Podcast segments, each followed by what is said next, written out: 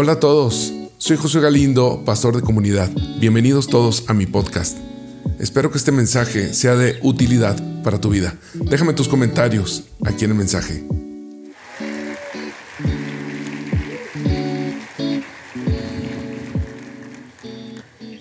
Acompáñame a Mateo capítulo 20. Vamos a leer algunos versos, así que eh, acompáñame bien a Mateo 20, eh, del 1 al 15. Vamos a leer 15 versos, pero quisiera que lo leamos juntos. ¿Listo? Porque el reino de los cielos es semejante a un hombre, padre de familia, que salió por la mañana. ¿Puedes decir conmigo, así es el reino? Padre de familia que salió por la mañana al contratar obreros para su viña, habiendo convenido con los obreros, en un denario al día los envió a su viña. Saliendo cerca de la hora tercera del día, vio a otros que estaban en la plaza desocupados y les dijo, ir también vosotros a mi viña y les daré lo que sea justo. Y ellos fueron, salió otra vez cerca de la hora sexta y la hora novena, hizo lo mismo, saliendo cerca de la hora unidécima, que es la onceava halló a otros que estaban desocupados y les dijo, ¿por qué estáis aquí todo el día desocupados? Le dijeron, porque nadie nos ha contratado. Él les dijo, y también vosotros a la viña y recibiréis lo que sea justo. Cuando llegó la noche, el señor de la viña dijo a su administrador, llama a los obreros y págales el jornal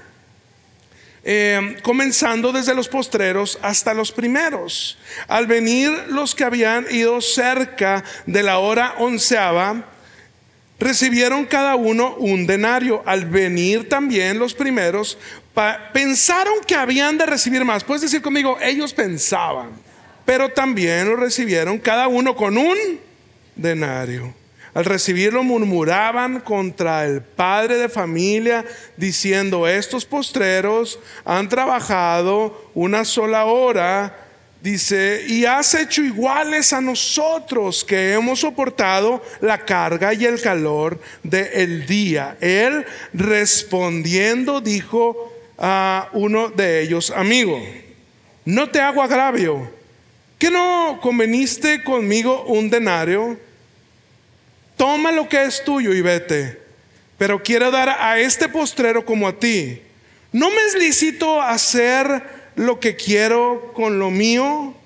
Termina diciendo, o tienes y envidia porque yo soy generoso.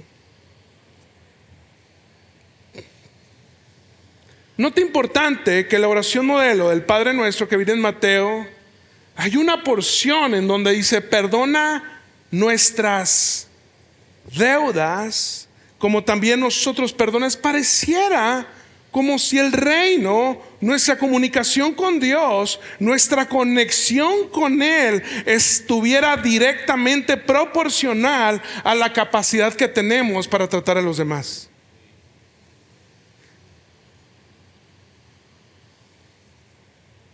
Un, capítulo, después de Mateo donde habla el Padre Nuestro dice, no juzgues porque serás juzgado. Esta historia que leímos ah, relata el momento en el que un terrateniente tenía una viña, tenía una hacienda grande. Y todos los días en la mañana él salía de la hacienda a la plaza principal. Y en la plaza principal eh, habían algunas personas desempleadas. Antes del jornal o antes de la jornada laboral, él hacía un convenio con ellos y les decía, mira, les, les hago un trato de un denario por 12 horas de trabajo. Entonces la gente se iba y comenzaba a trabajar y dice este verso que tres horas después volvió a ir y siguió encontrando gente desempleada, hizo el mismo trato con ellos y se los llevó a trabajar con él. Seis horas después regresó a ese mismo lugar, seguía viendo gente desempleada, hizo el mismo contrato con ellos eh, de jornada laboral por eh, un denario y se los lleva y al final nueve horas hace lo mismo. Once horas después cuando la jornada laboral le faltaba una hora para terminar, él regresó a la plaza, vio gente desempleada, él hizo un contrato con ellos y se los llevó a trabajar. A la hora de pagarles, la palabra menciona que el administrador formó a la gente y el Señor les dijo, les vas a pagar lo mismo a todos. El administrador comenzó con los postreros y después con los primeros. Es decir, los que habían trabajado más poquito recibieron su dinero primero que los que habían trabajado más. Entonces ahí estaban los que habían trabajado durante 12 horas y, y, comenzaron a desfilar los que habían trabajado una sola hora y les dieron un denario. Cuando llegó el momento de darle el dinero a los que habían trabajado 12 horas, ellos se quejaron porque pensaron que iban a recibir más. Y el Señor se les queda viendo y les dice, ¿qué no fue esto lo que tú y yo acordamos? Y se y termina con unas palabras que me resuenan en el corazón. Dice, "O tienes envidia de que yo soy un hombre generoso." El punto es que cada uno de nosotros aparecemos en esta parábola. Y ya sea como el favorecido o como el que ha trabajado durante 12 largas horas.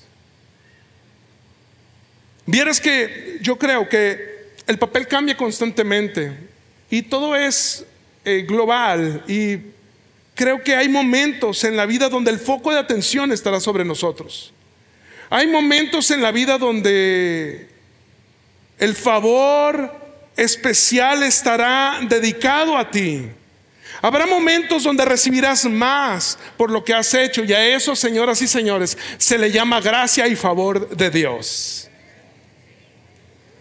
Habrá momentos en el que recibamos más. Habrá momentos donde seremos el foco de atención, pero también habrá momentos en el que seamos las personas desfavorecidas en el que seamos el que tiene 20 largos años orando por un milagro. 20 años trabajando y sirviendo, 20 años planeando, estructurando, 20 años esperando que algo suceda y ver que alguien, que un incircunciso de tres meses se lleve el milagro.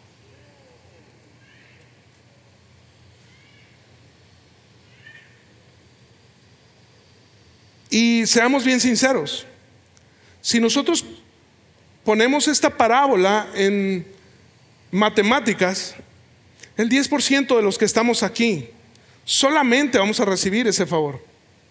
El otro 90% muy probablemente no.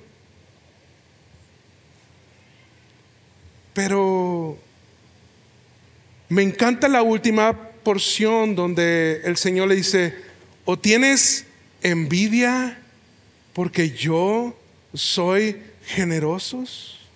Quiero planteártelo de esta manera. Yo no sé cómo funcionan las cosas. Seamos bien sinceros, yo no sé cómo funcionan, pero quien tiene dos, tres, cuatro carros siempre tendrá oportunidad de comprar un quinto y a mitad de precio. Y quien necesita su vehículo para trabajar y tiene que caminar un montón probablemente no tiene para comprar un vehículo. Hay frases de esto, coloquiales. Eh, eh, la, frase dice, ¿qué suerte tienen los que no se bañan? Hey, hay otra frase, dice, la suerte de la fea a la bonita no le importa.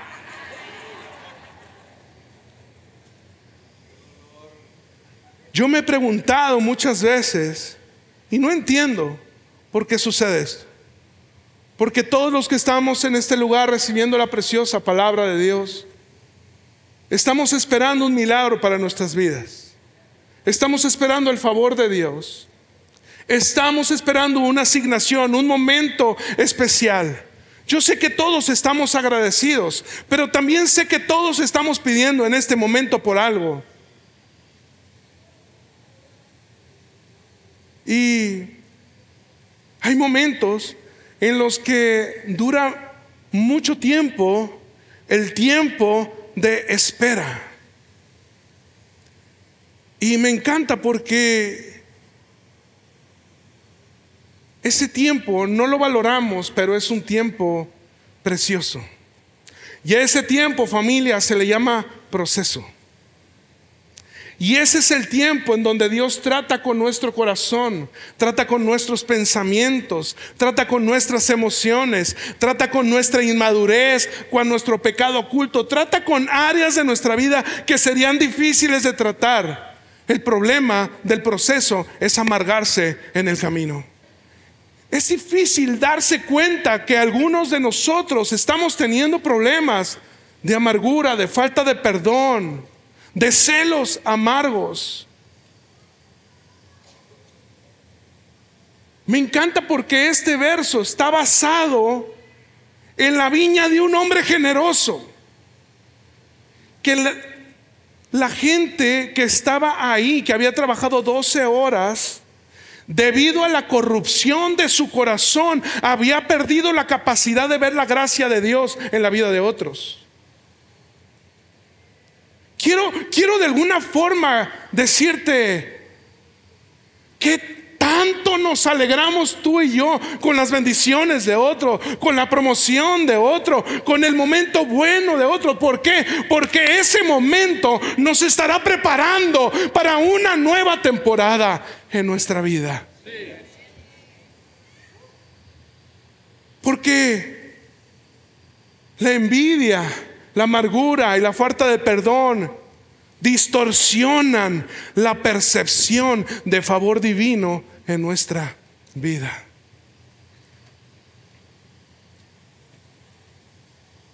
Yo no sé exactamente por qué suceda, pero sí sé que esto es parte del reino y que la verdadera lección de Dios acá es que aprendamos a celebrar los avances Aprendamos a celebrar el favor. Aprendamos a celebrar la gracia de Dios en la vida de los demás. Te lo quiero traducir de otra forma. Tu próximo milagro se encuentra de atrás de aprender a alegrarte por los milagros que otro recibe.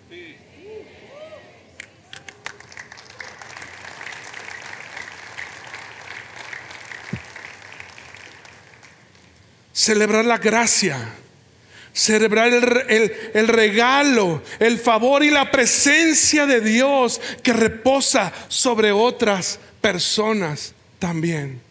Y entonces se cumple la palabra donde terminan estos versos que no, que no vimos y dice, porque los postreros serán los primeros. Así que propongo que la bendición de Dios para mí, para ti comienza cuando celebramos el favor otorgado a otros. Hey, no es sencillo. Ellos recibirán por lo que tú oraste. Ellos recibirán por lo que tú planeaste, lo que tú trabajaste, lo que tú clamaste. Ellos recibirán por lo que tú ayunaste. 20 hmm. largos años orando. 35 años probablemente esperando que algo suceda. Y es que no nos damos cuenta de algo que es hermoso. Y es que Dios está más interesado en nuestro proceso que en nuestra bendición. Dios está más interesado en quién me estoy convirtiendo que en la bendición que puede ser depositada en mis manos. Amado, mi deseo es que tú seas prosperado y que tengas salud como sea capaz tu corazón de ser saludable. El punto es que todos tenemos una razón para estar ofendidos. ¿Por qué? Hey, porque la amargura es 100% razonable. Sabás, mira, el perdón no es justo. Hey, nadie tenía derecho de tratarte así. Hace poco estaba en, un lugar, en un aeropuerto, en la ciudad de Monterrey, y me topé con una persona que había sido una mala persona con mi mamá. Y, híjole, y yo pensé que estaba saludable. Eh, y llega y me saluda y me dice, hola Josué, ¿cómo está tu hermana? Le dije, Sarita, sí, la que le sucedió. Dice, ah, bueno, pues es que a la mayor también le sucedió, ¿verdad? Algo. Me dice, ya nada más faltas tú. Y yo me di cuenta de algo, de que no había perdonado completamente. Lo que más nos puede robar las bendiciones a ti y a mí no es la gente, es nuestro propio corazón. Es por eso que vengo hoy de parte del Señor a decirte, este será el mejor de los años que tú has vivido. Este será el mejor de los años que esta iglesia ha vivido. Porque Dios es fiel y porque la gloria postrera siempre será mayor que la primera. En la medida que nuestro corazón sea saludable.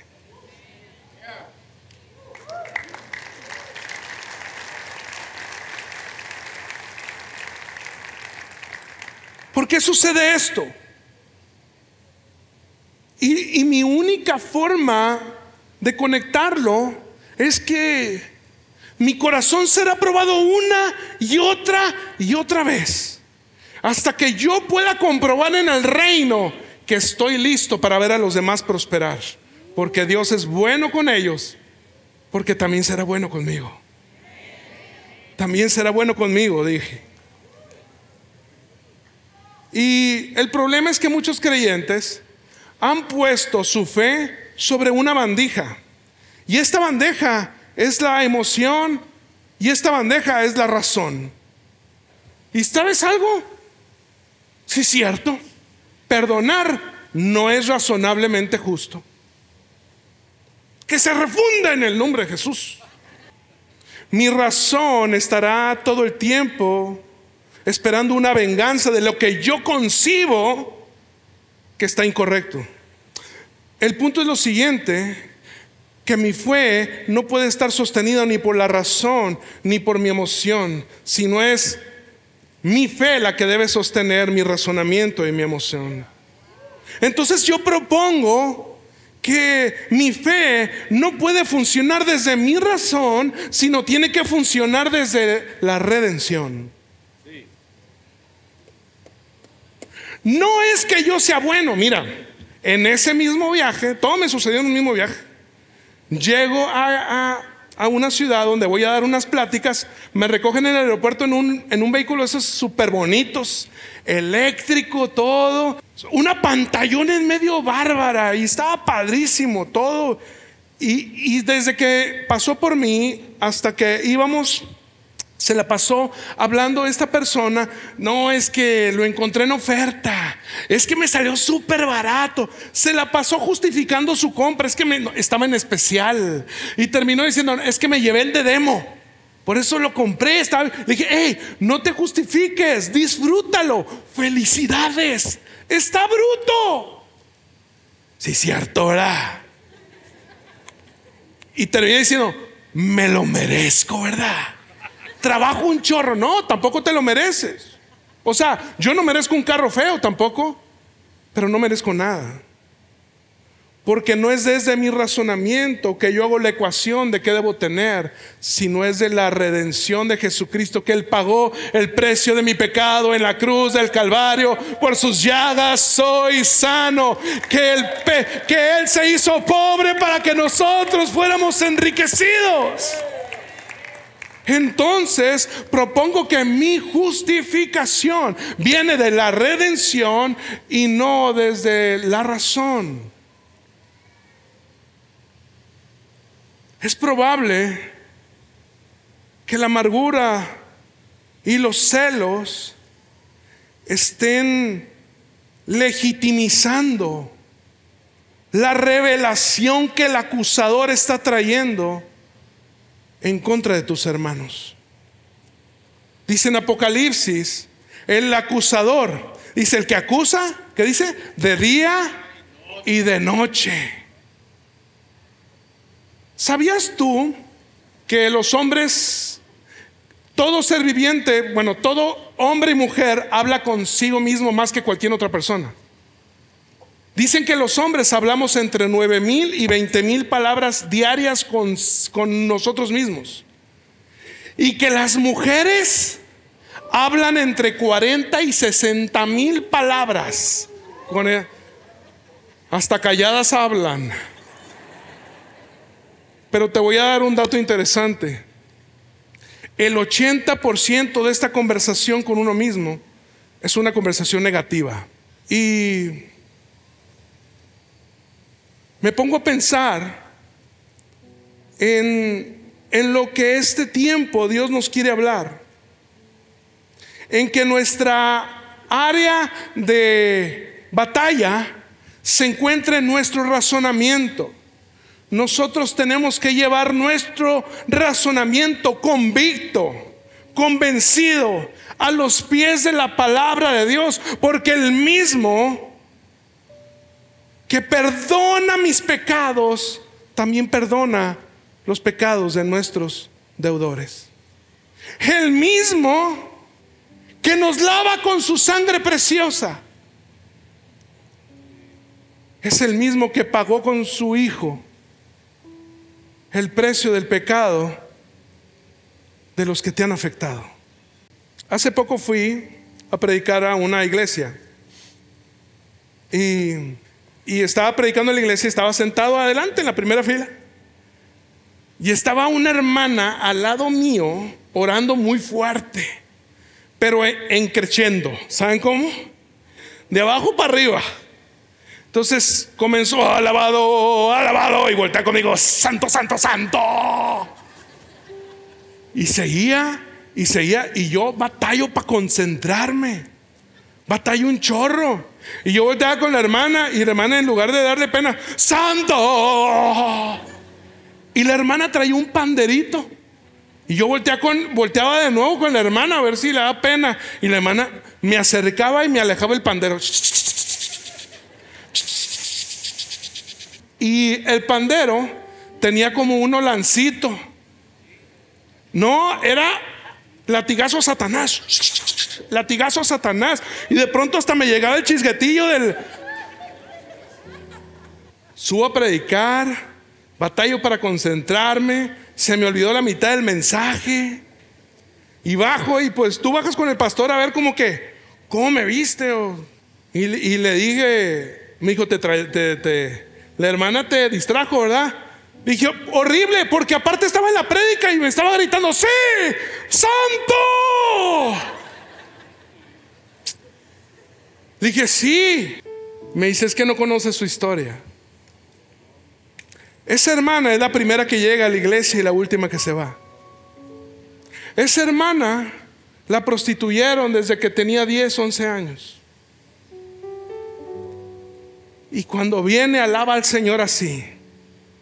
Llora y se derrama y canta y declara. Y canta tan profundo porque Dios la sacó del cochinero, dice ella. Me quedé. Ah. Así quisiera que adoráramos todos entonces. De donde Dios nos sacó de lo más vil y de lo más menospreciado. Porque entonces es hasta que lavamos los pies de alguien más. Es cuando podemos conocer de qué pie cojean. Es solo hasta que honramos a los demás. Es cuando nos damos cuenta. Porque sirven como sirven. Porque cantan como cantan. Porque adoran como adoran. Y esta esta es la iglesia del Señor, en donde no hay ni un perfecto aún, sino somos puros, quebrados, rotos, vacíos, queriendo ser llenos, sanados y completados por nuestro Señor. Propongo entonces que el poder transformador del reino que reposa sobre este mundo recae sobre los dos o tres reunidos en su nombre que saben honrarse y que saben celebrar sus victorias.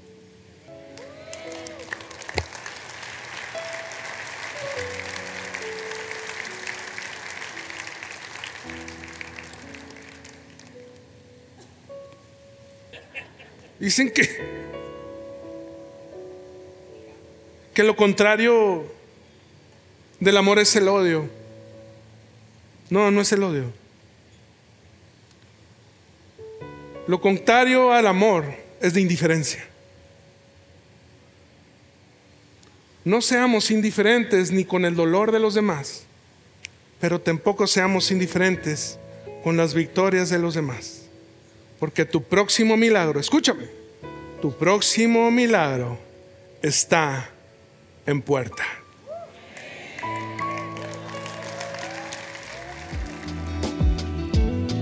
Nos alegra bastante que te hayas quedado hasta este momento. Nosotros pensamos que la palabra de Dios nunca regresa vacía. Si quieres disfrutar más mensajes, puedes encontrarlo en mi canal de YouTube. Ingresa y encontrarás bastantes mensajes más. Y si quieres conectar con nosotros, con lo que hacemos, ingresa a holacomunidad.com donde encontrarás toda esta información, aparte de que también puedas encontrar las formas en las que puedes participar en el dar y en el servir. Así que muchas gracias por estar. Nos vemos en el próximo episodio. Chao amigos.